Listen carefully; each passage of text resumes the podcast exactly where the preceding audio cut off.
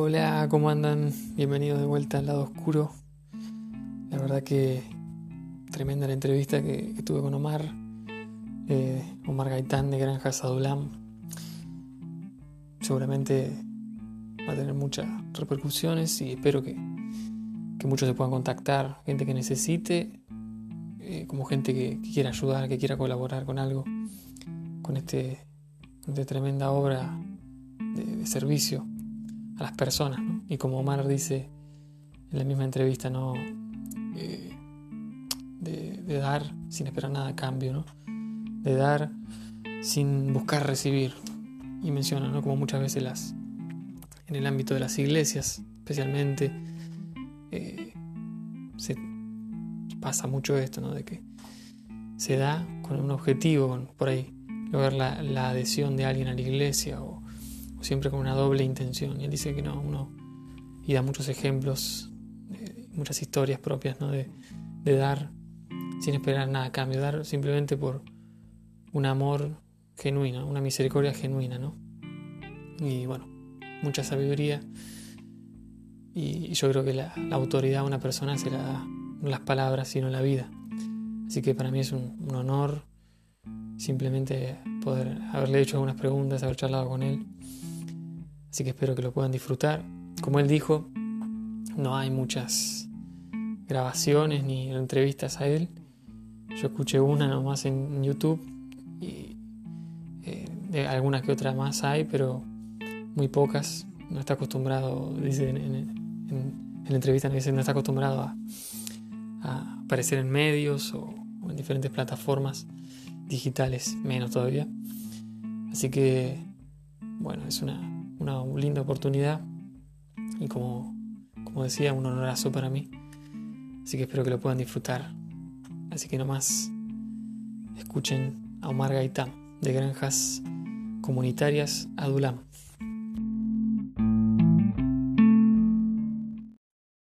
Hola, ¿cómo andan? Estamos en el lado oscuro podcast, en esta radio online. Y hoy tengo un gustazo de, entrevistar a Omar, Omar Gaitán de los hogares Adulam. Y, nada, vamos a hacerle algunas preguntas. Sé que él está muy ocupado, tiene, está ayudando a un montón de personas en, este, esta situación, en esta pandemia. Y, bueno, siempre lo hacen. Así que eh, para los que no conocen Adulam, eh, ellos ayudan a un montón de personas eh, hace muchos años ya en, situaciones de drogas, abandonos, pobreza, enfermedades eh, complejas también. Así que arrancamos directamente. Omar, ¿cómo estás? Buen día, bien, estoy bien, con mucho trabajo. Mucho trabajo. con mucho trabajo atendiendo a la gente, pero bien. No, no estoy muy acostumbrado a salir en los medios y todo eso, pero espero no, no fallar, no desentonar. no, para nada. Eh, la verdad que es realmente un respeto enorme por, vos y por todo el ministerio que, llevan adelante hace muchos años. ¿Por qué no contás un poco para la gente que no conoce o nunca escuchó qué es Adulam? Adulam es, es la, mm, el nombre que tiene un lugar en Israel. Antiguamente era una cueva, bueno, todavía sigue la cueva.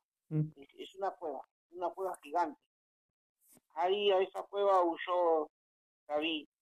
El rey David cuando lo corría Saúl, que lo quería matar, huyó David a esa cueva y se escondió ahí.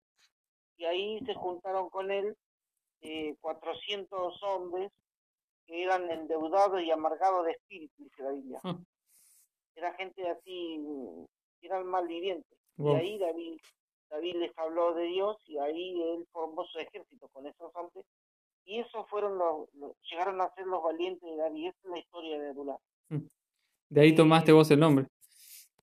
Los muchachos, cuando empezamos a recibir a los muchachos que, de la droga, un día llego a una, al lugar, a la primer granja, mm. llegué al lugar y me dice, nosotros somos Adulam, dijo uno de los muchachos, que se llamaba Ricardo, que murió después. Mm. Y yo digo, ¿por qué? entonces él me explicó, dice, porque así como David recibió a la gente, a los más vivientes vos nos recibiste a nosotros, así que vos sos David, nosotros somos los, los afligidos de espíritu, mm. así que este lugar es Adulam. Y ahí me gustó tanto, porque mm. me comentó que él había leído la Biblia, había estudiado mucho eso para decirme, me mm. entusiasmó que había leído la Biblia y lo que me dijo y que decidí ponerle a la obra que todavía no tenía nombre, le, decidí ponerle Adulam. Así fue. Y, y entonces este yo le dije, bueno, pero ahora se tiene que cumplir lo otro, que ustedes tienen que llegar a ser verdaderamente los valientes de David. y así fue también que sucedió porque muchos de esos llegaron a ser obreros, pastores. Hubo un cambio. Sí, hubo un cambio. ¿Y, ¿Y cómo empezó todo? Usted, vos empezaste en tu casa, ¿no? Recibiendo gente. ¿Cómo fue el principio? Somos seminaristas, éramos del seminario. Ah. Eh, yo vine del sur de la provincia de Buenos Aires para estudiar en en una localidad que se llama Merlo, mm. y ahí conozco a la que después es mi esposa. Mm. Y entonces este, con ella soñábamos y, los muchachos, viste, en el seminario era una onda así como que todos se querían ir a países viejos, países lejanos, muy de, mucha historia. Como de misioneros. De misioneros, a la China, a la India, a África, ¿viste? Entonces cada uno tenía esa ilusión y oraba por eso yo no, no, no quería irme del país. Eh, entonces, este, mi esposa sí tenía ese sueño misionero, pero, pero, pero yo no, yo, yo tenía ganas de, a mí me tocó mucho cuando yo vengo de allá del sur, que, que no había visto nunca la droga ni gente durmiendo en las fuentes, a mí me tocó el corazón del Señor de hacer algo por esa gente que estaba mal de la cabeza, eh, tenía el sentido de ayudar a pastores y obreros que habían tenido un pecado y, habían tenido que dejar el ministerio. Ese era mi sentido. Y tenía ganas de ayudar a los adictos, pero me parecía imposible para mí.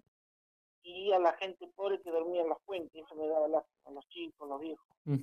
Y entonces este, con mi esposa empezamos a orar, a orar, y un día, cuando vengo a la ciudad de Rafael Castillo, fue por accidente vengo por accidente a, a, Rafael Castillo, que es una localidad grande de La Matanza, mm.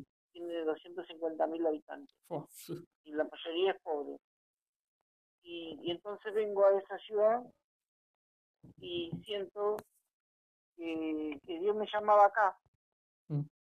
porque ocurrió así que en el seminario había unos muchachos que sabían predicar, que sabían explicar algo ya que ya más o menos pintaban para predicadores, y cuando mm, venía la gente, digamos, los pastores, invitaban a alguno del seminario para que testificara, así se entusiasmaban los otros chicos para ingresar. Entonces este, había una conferencia muy importante en La Matanza que se juntaban 26 congregaciones, ¿de acuerdo?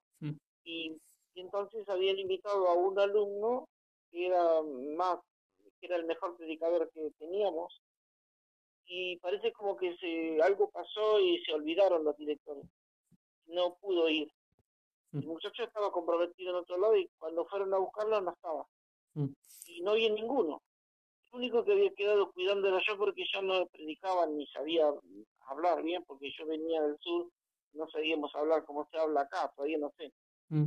Todavía no aprendí. Pero eh, entonces, este, ellos me mandaron a mí como de, para quedar bien. Te mandaron al frente ahí. y me mandaron al frente y dice, bueno, mira, si quiere, si, quiere llévenlo a él, él no, no habla, no, no predica ni nada, pero algo a lo mejor se anima a contar del seminario, entonces me mandaron a mí, yo tuve que ir. Cuando yo llego a, al lugar que me costó mucho llegar en ese tiempo con colectivo, no, no conocía absolutamente nada. Cuando llego, este, descubro y cuando llego a la reunión que había un montón de pastores, había todos los pastores estaban sentados en abanico al frente, eran 26. Y, entonces el pastor me recibió, pastor local me recibió, me puso una silla y me quedé ahí conmigo 28. Y, la reunión se, se desarrollaba, cantaban mucho y todos tenían una participación cada iglesia, me acuerdo. Y de pronto el pastor se levanta y me dice al oído, tiene la palabra dijo así, tiene la palabra. Yo no sabía. y tuve que preguntarle, ¿qué, qué hermano? ¿Qué, me ¿Qué significa? No entiendo. ¿Qué significa? Que tenés que predicar, me dijo.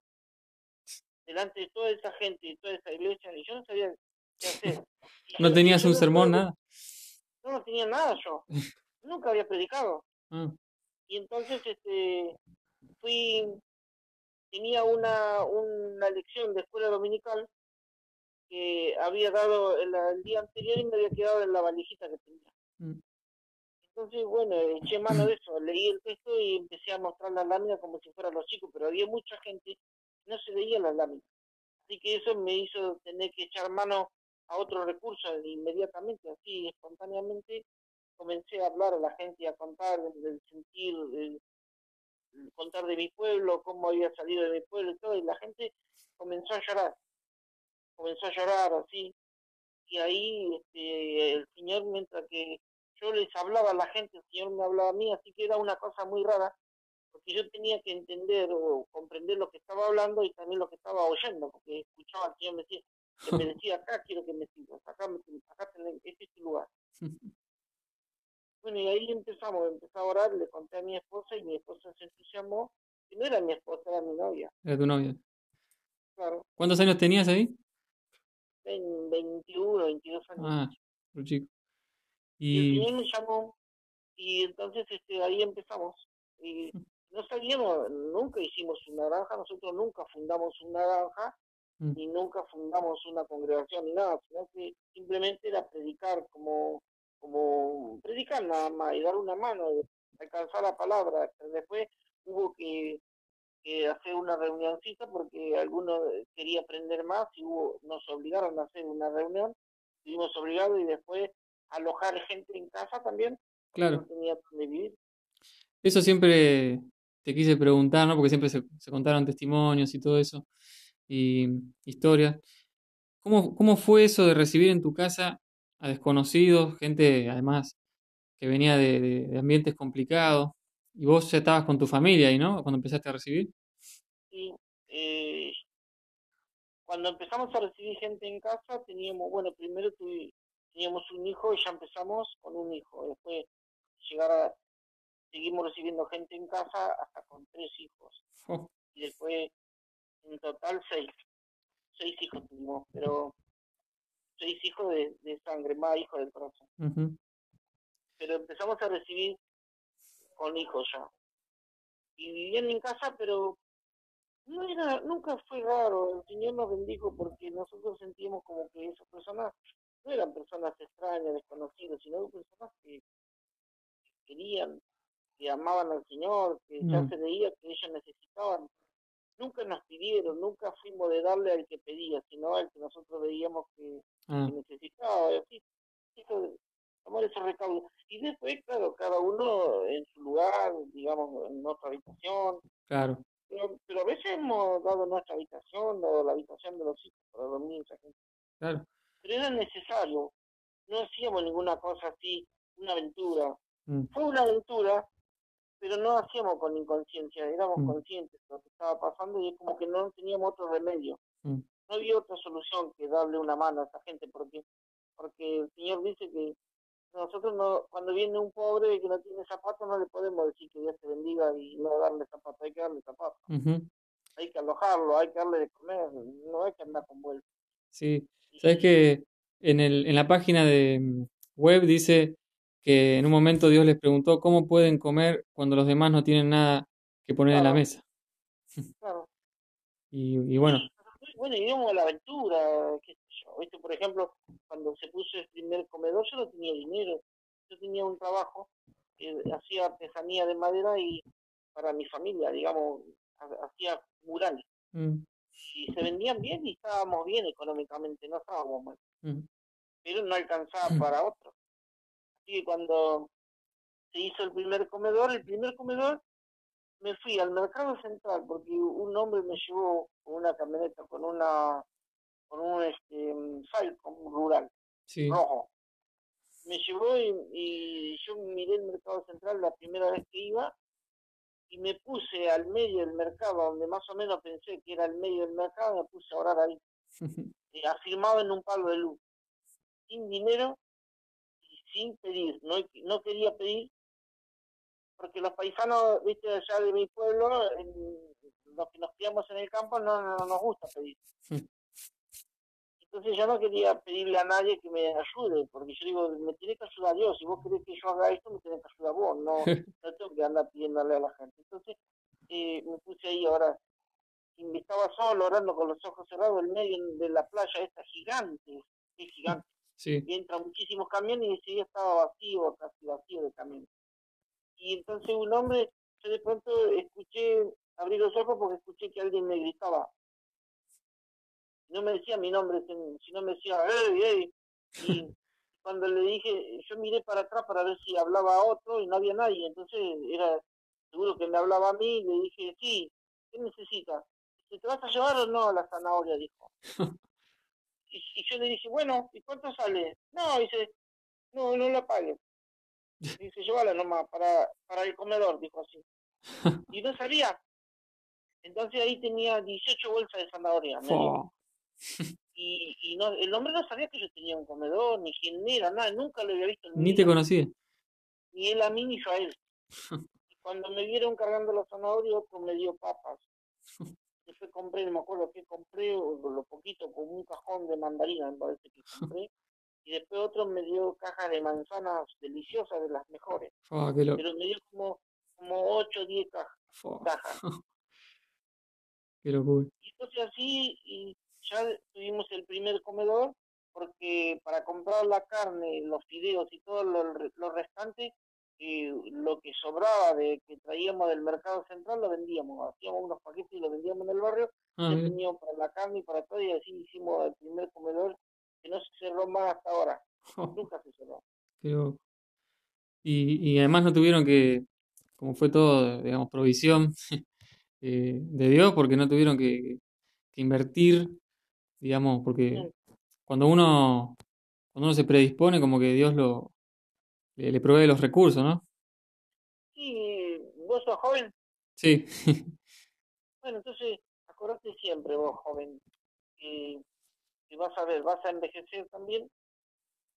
Y lo que dice el Salmo, lo que dice David, joven fui y envejecido, y no he visto justo desamparado ni que su descendencia mendigue pan. Hmm. Eso es, un, es una constante de Dios. Entonces, Dios te manda a hacer una obra, vos te mandas a hacer un trabajo. Mm. Por ejemplo, ahora de la radio, todo eso, de, no, sabes de qué alcance vas a tener. Porque cada día va a ir creciendo. Si vos no te descuidas, el trabajo tuyo que haces con esta radio, con este con esta forma de comunicación más moderna y más, más que entienden los jóvenes, va a tener un largo alcance. Y vas a necesitar dinero para pagar otra clase de insumos y de cosas que necesitas mejores mejores teléfonos, mejores computadoras, van a saber. Y es una obra que Dios, si Dios te mandó a hacer esa obra, y es una obra de Dios que vos la haces para Dios, Él la financia. Mm. Así que dale nomás, tenés coraje y, y hacer todo lo que te venga a la mano para hacer, publicar, si tenés que publicar libros, publicarlos, si tenés que hacer volantes, hacerlo, si tenés que promocionar con costo, contratarlo, mm. ¿viste? Porque Dios financia su obra, vas a ver, va a ser algo que vas a aprender y te va a emocionar Muchas veces vas a terminar llorando, emocionado delante de Dios y humillado porque Dios va a financiar lo que vas a hacer. Y qué bueno, ¿no? Y hay que ser osado, cara dura, ¿no? También a veces. sí, hay que ser osado, y, claro, porque la fe es osadía pura. La fe es osadía. Pero ¿sabes una cosa? Cuando vos tenés que tener fe o actuar por fe, y son soy intrépido, negligente, no cuidar la retaguardia, todo eso, entonces deja mucho que desear la fe. Mm. La fe cuida mucho la retaguardia, no mm. uno no es una persona inconsciente, no es de fe, es un inconsciente. Mm. Sí, tal cual. La fe tiene un atrevimiento y una osadía y es el denuedo. La fe es el denuedo, te dice la Biblia en Hechos, esa es la fe, un denuedo, es como, como que vos dejás, eh, te apartás de lo domado que estamos, porque sociedad te va domando, la sociedad te va adiestrando, te va determinando. Entonces, la fe es obedecerle a Dios. Y mm. es, ver que hay algo donde los demás no ven. Entonces no te volvés osado, te volvés osado, pero no te volvés inconsciente. Mm. No es que le vas a sacar a tu familia, por ejemplo. yo nunca di lo que correspondía a mis hijos y a mi esposa. Si, si, teníamos 100 pesos, repartíamos 10 pesos para cada uno y yo di mis 10, no di los 10 de los demás. Mm. Importante. Sí, porque también hay mucho, eso que vos decís de, de la fe. Eh, por ejemplo, cuando alguien no tiene trabajo, eh, tiene que salir a buscar trabajo, tiene que seguir esforzándose, no le va a caer el trabajo del cielo, digamos, ¿no? Como que la fe... Dios premia, el esfuerzo, a veces hay que salir nada más y no, no vas a conseguir el trabajo donde vayas. Mm. Pero esa actitud de, de abrirte, de salir, de orar, de querer, de patear la calle, te va a dar el trabajo bueno. Así que finalmente por fe también. Sí. Porque no, no trabajás quizá en ninguna del donde distribuiste las hojas, donde distribuiste eh, tu, currículum.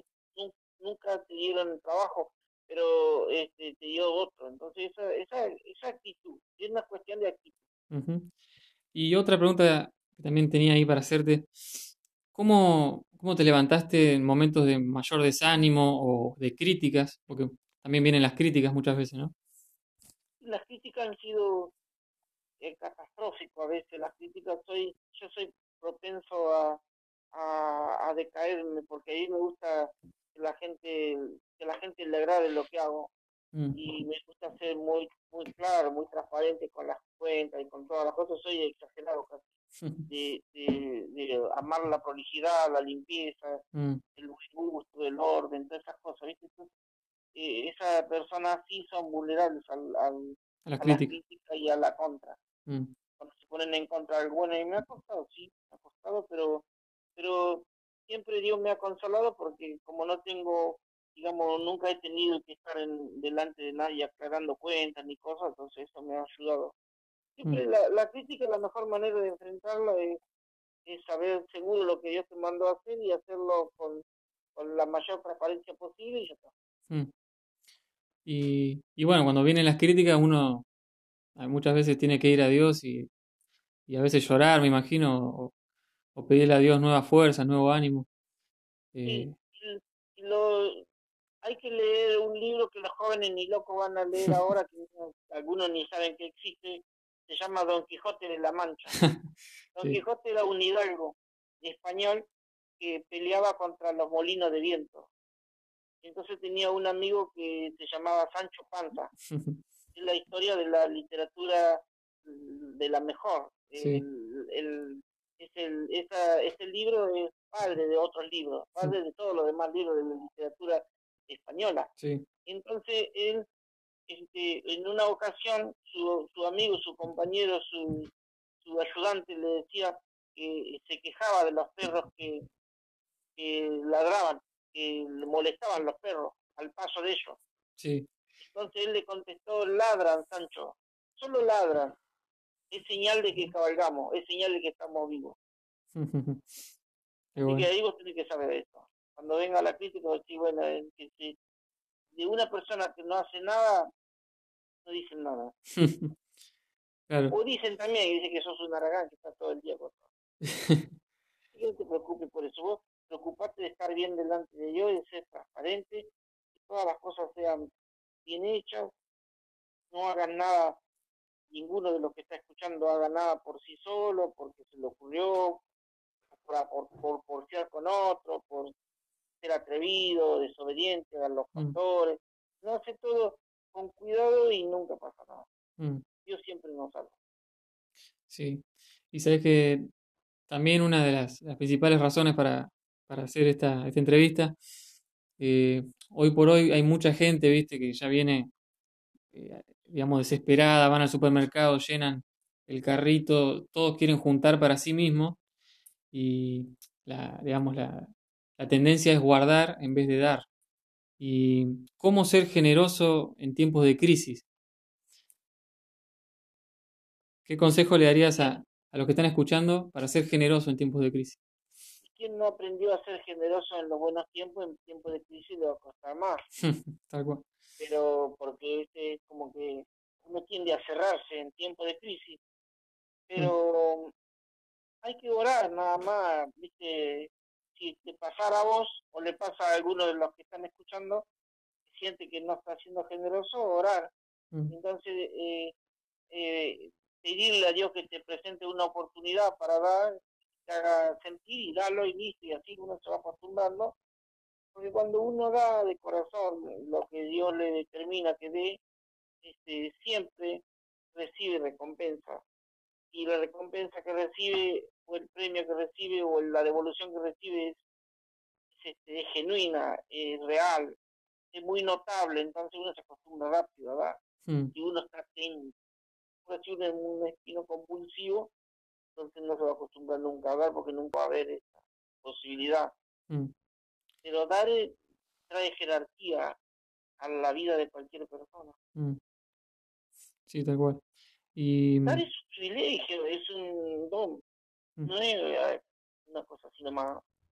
No es para todo. Es un privilegio el, hecho de poder dar, de poder estar con José, los graneros de Faraón, mm. tener para toda la gente, para toda la humanidad.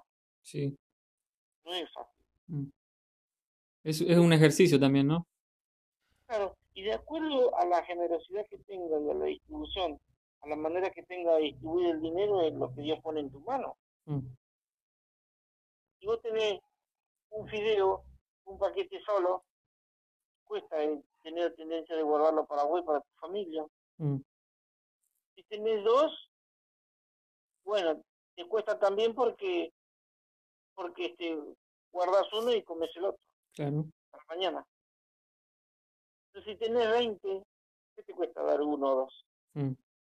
Bueno, y siempre vas a ver que es así cuando uno se, se abre delante de Dios. Mm.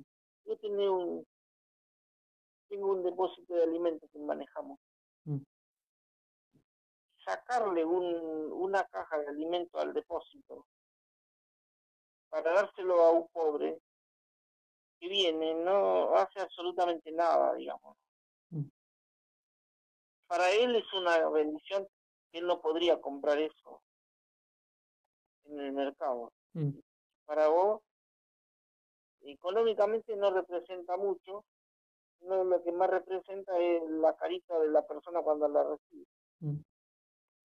Entonces, otra cosa, eh, Dios lleva a su pueblo, al pueblo que quiere ser generoso, lo lleva a otra dimensión, a otra forma de ver, a otra economía.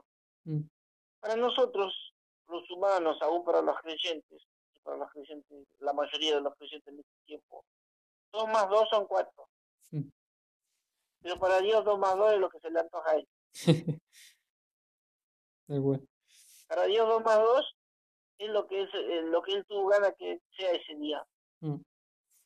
Y que él multiplica y, hace maravillas. Eso es así. Y también viste que muchas veces, yendo más a la iglesia por ahí, eh, muchos se desaniman cuando por ahí se da una ayuda a alguien y por ahí esperan una retribución en el sentido de esperan que siga viniendo a la iglesia o esperan que, que... No, no, e, eso, eso es una cosa que hay que mm. aprender completamente para siempre. Sí. Nosotros tenemos que dar a Dios. Mm. Porque a Dios presta quien da al pobre, dice la Biblia. Sí. El que le da a un pobre le presta a Dios.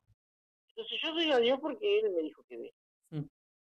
Eso es lo que me decían a veces los pastores en aquel tiempo cuando ya empecé, de que la gente me engañaba, de que me usaban, de que venían por los panes y los peces, que la gente no se congregaba conmigo, sino por otra cosa, por lo que yo le daba. Mm. Yo nunca tuve temor de eso, nunca me sentí usado por nadie ni nada, porque yo sentí que Dios me había enseñado una cosa que era superior. Yo le daba a Dios y la retribución la, ven, la recibo de Dios. Yo no quiero ni. Si no me dicen gracias por lo que le doy, mejor. Mm. Porque Dios me va a decir gracias. Si no me devuelven absolutamente nada, y no me agradecen ni me dan ninguna retribución, para mí es mucho mejor. ¿Por mm. qué? Porque entonces tengo el, yo de cobrar a Dios. Mm. Yo muchas veces, hermano, no sé quién va a escuchar esto, pero yo muchas veces he salido a, a, trabajar gratis. Yo trabajo gratis, yo no tengo ni sueldo ni nada.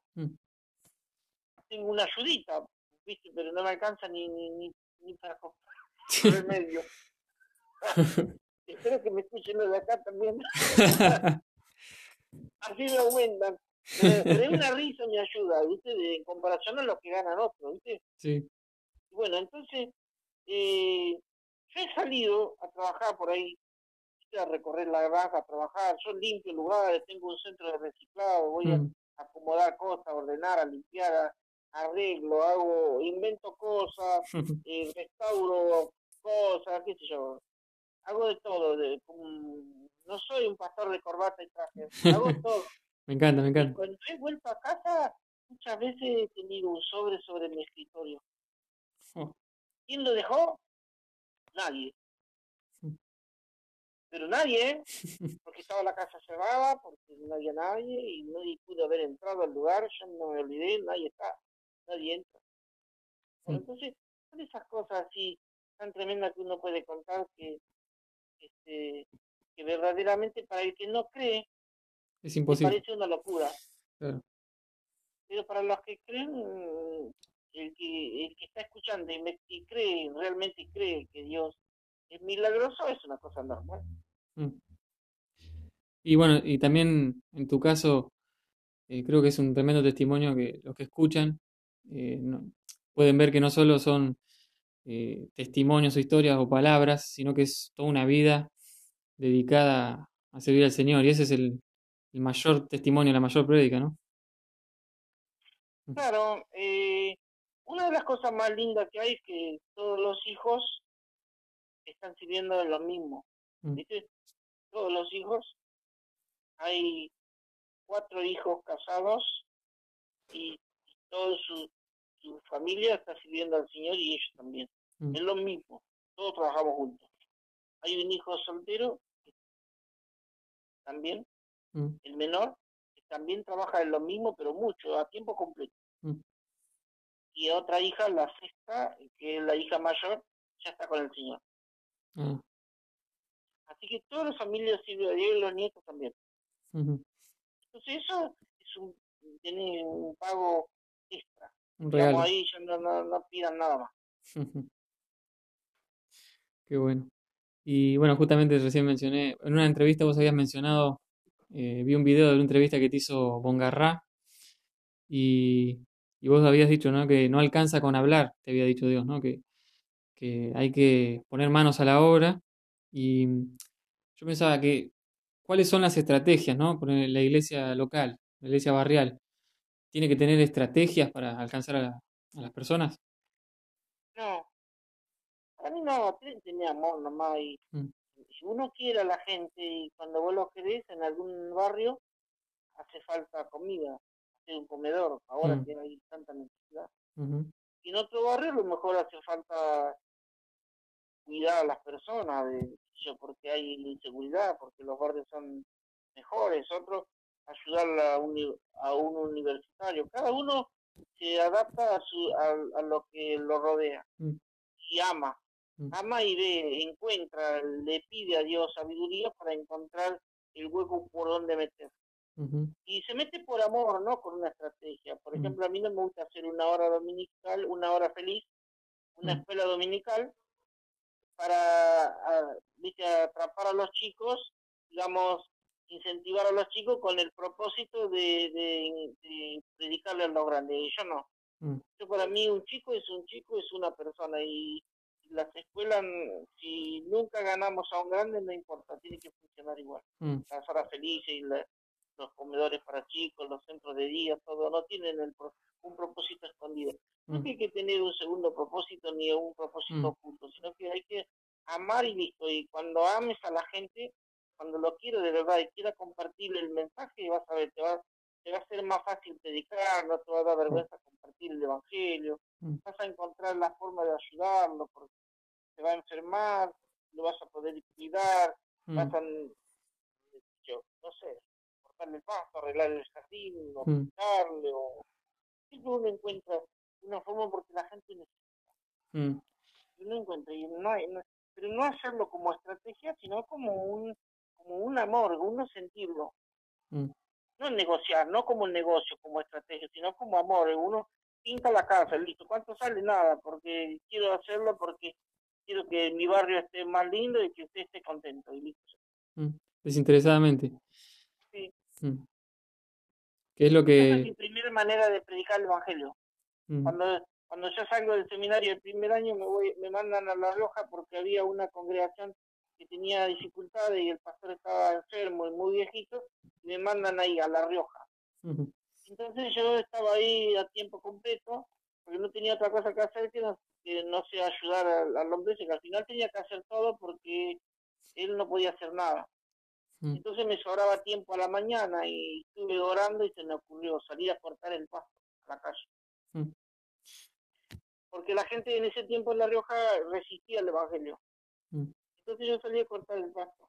Iba a una casa, golpeaba la mano y le decía, ¿quiere que le corte el pasto? En ese tiempo no había bordeadoras como ahora, nada, se cortaba a pala. ¿A pala? Y con rastrillo. Y entonces, ¿quiere que le arregle la vereda? Y decían, no, no, no quiero. Otro decía, sí, ¿cuánto cobras? Nada. Yo digo, no, no le cobro nada. ¿Cómo que no cobras nada? No, yo estoy, eh, tengo tiempo y quiero hacérselo.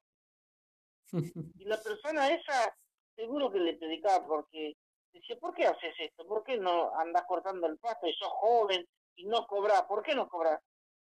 Y entonces, entonces este, eh, yo le decía, están hablando por esto.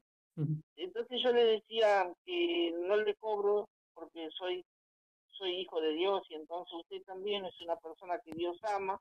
Entonces Dios va a, va a querer que usted tenga su vida limpia, entonces por eso no le cobro porque yo este, quiero hacer lo que Dios quiere de usted, lo que Dios quiere para usted.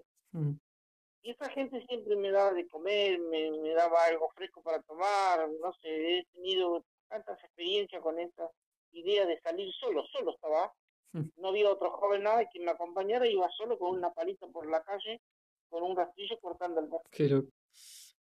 Y eso hizo que la congregación esa que se había, se había venido abajo, no iba nada, entonces se llenaba con eso. Con, amor.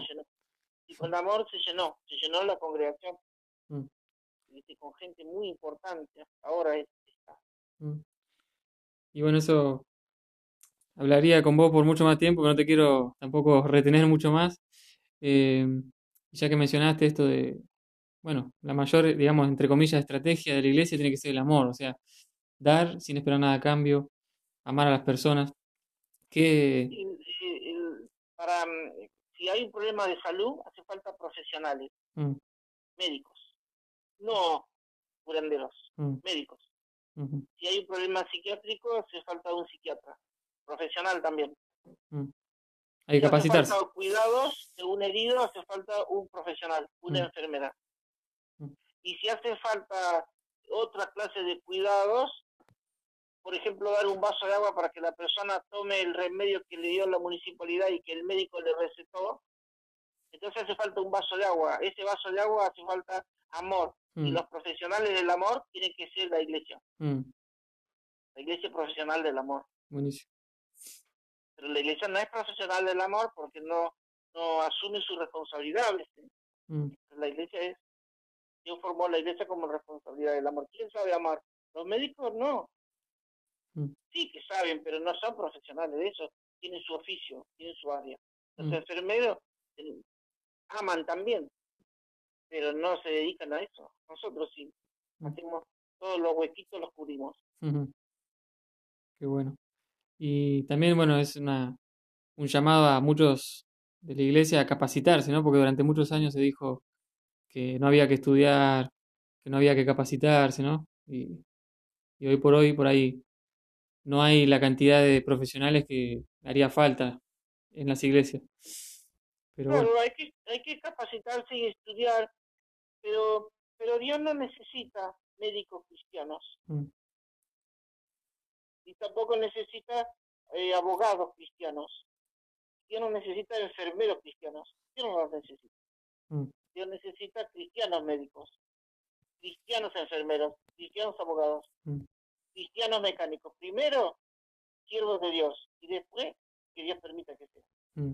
Entonces, si estudiar se aparta de Dios, no sé si habría que hacerlo. No mm. es negocio. Entonces, cuando hay jóvenes llenos del Espíritu Santo, eh, se transforman en médicos llenos de fe, que yo conozco médicos cristianos que no te imaginas.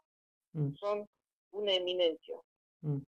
y abogados cristianos, gente eh, honesta, limpia, eh, sabia, es muy lindo. Y que cambian el entorno, ¿no? Bueno, es cristiano, el secreto es, ese. El mm. secreto es que primero está el Señor y después su profeta. Mm. Y, pueden, sí. Y pueden ser de, digamos, luz o, o ser, cambiar el, el, entorno en donde están, ¿no? En cualquier ámbito. Mm. Brillan donde están. Bueno, Omar, quería que le des unas últimas palabras a, a las personas que estén escuchando, eh, jóvenes o no tan jóvenes, eh, algunos cristianos, otros no. Eh, un mensaje que le des a la sociedad en este, en este tiempo de pandemia, de cuarentena. Y bueno, que termines con unas últimas palabras. La pandemia es un problema que tiene dos, dos lecturas. Uno es pandemia porque es un virus está afectando a la humanidad. Mm. Pero el problema más grande es pan. Viste que comienza con pan, pandemia. Y el problema es el pan. Mm. Y nosotros, al estar encerrado, una de las cosas que pasa es que yo tengo que cuidarme mucho de no comer demasiado porque engordo. Entonces muchas veces estamos más gordos que otra cosa. Es como que miramos mucho para adentro y, y yo veo el pan que brilla ahí, ¿viste? Y, entonces tengo que comerlo, dice, como esa película que hay tres empanadas, que miseria, y se comió una, ¿viste? Bueno, así hacer, ¿viste? Qué miseria pasa el mundo. Mientras que nosotros tenemos eh, una, una, mesa llena de, de alimentos y de pan, hmm. terminamos engordando sin dar a los demás hmm. y nos terminamos afectando. Entonces eso, eso lo pueden ver todos los, los que escuchan en aplicarlo en distintas cosas. Eh, también tenemos hermanos gordos de conocimiento mm. que no le han predicado nunca a nadie. Mm. Bueno, virgen, ¿viste? Virgen de, de predica. Mm. Entonces eso no, hay que, hay que dar, hay que dar y hay que hacer, hay que alcanzar todo el bien que Dios nos dio, tenemos que compartirlo con amor. Y ha llegado el momento, por ejemplo, eh, no tenés que, ninguno de los oyentes tiene que amargarse por lo que no dio, no se tiene que amargar por lo que no dio, Mm. Tampoco se tiene que amargar por lo que nunca le predicó a nadie. Sino lo que tienes que hacer es ponerte contento porque Dios a través de otro hermano te volvió a decir hoy, te dio otra oportunidad. Así que a partir de hoy le puedes predicar a alguien y ponerte contento con eso. porque es a partir de hoy, Dios es bueno. Dios mm. es bueno y no, no condena el pasado. No, no acusa sobre el pasado y te queda solo en las acusaciones. Entonces Dios llama con amor a que vos hagas lo que tengas que, hacer y que des lo que, lo que puedas dar y no te vas a, no vas a tener menos. Tal cual. Que yo le bendiga a todos los, los oyentes y me voy a seguir trabajando. En este momento, yo les digo una cosa y les doy una idea. Por ejemplo, eh, yo veía que toda la, municipalidad da bolsas de alimentos, la iglesia también reparte bolsas de alimentos a la gente, damos de comer, se organizan comedores, se reparte ropa también, ropa usada, que lo van dando a la gente que no tiene. Pero a mí se me ocurrió una idea. nosotros tenemos una juguetería, una mm. juguetería importante, pero no para vender, sino solo para regalar juguetes a los chicos que no pueden comprar. Mm. Entonces, se me ocurrió preparar regalos, juguetes, que los chicos pobres a los cuales asistimos tengan juguetes en su casa. Entonces le fuimos llevando a cada casa Buenísimo. juguete, una bolsa de juguete a cada uno. Imagínate las sorpresas que tuvieron, la alegría que Qué lindo. Se pueden hacer también. Mm, qué lindo. Gracias, Omar. Gracias por todo, por el rato. Y bueno, así nos despedimos. Eh, espero que haya, haya servido al que haya escuchado y bueno, tremendo, tremendo hombre, este Omar, tremenda persona, con mucho amor, con mucho, una vida eh, de sacrificio, de entrega y de muchas renuncias seguramente también. Así que bueno, gracias a todos los que estuvieron escuchando. Un abrazo.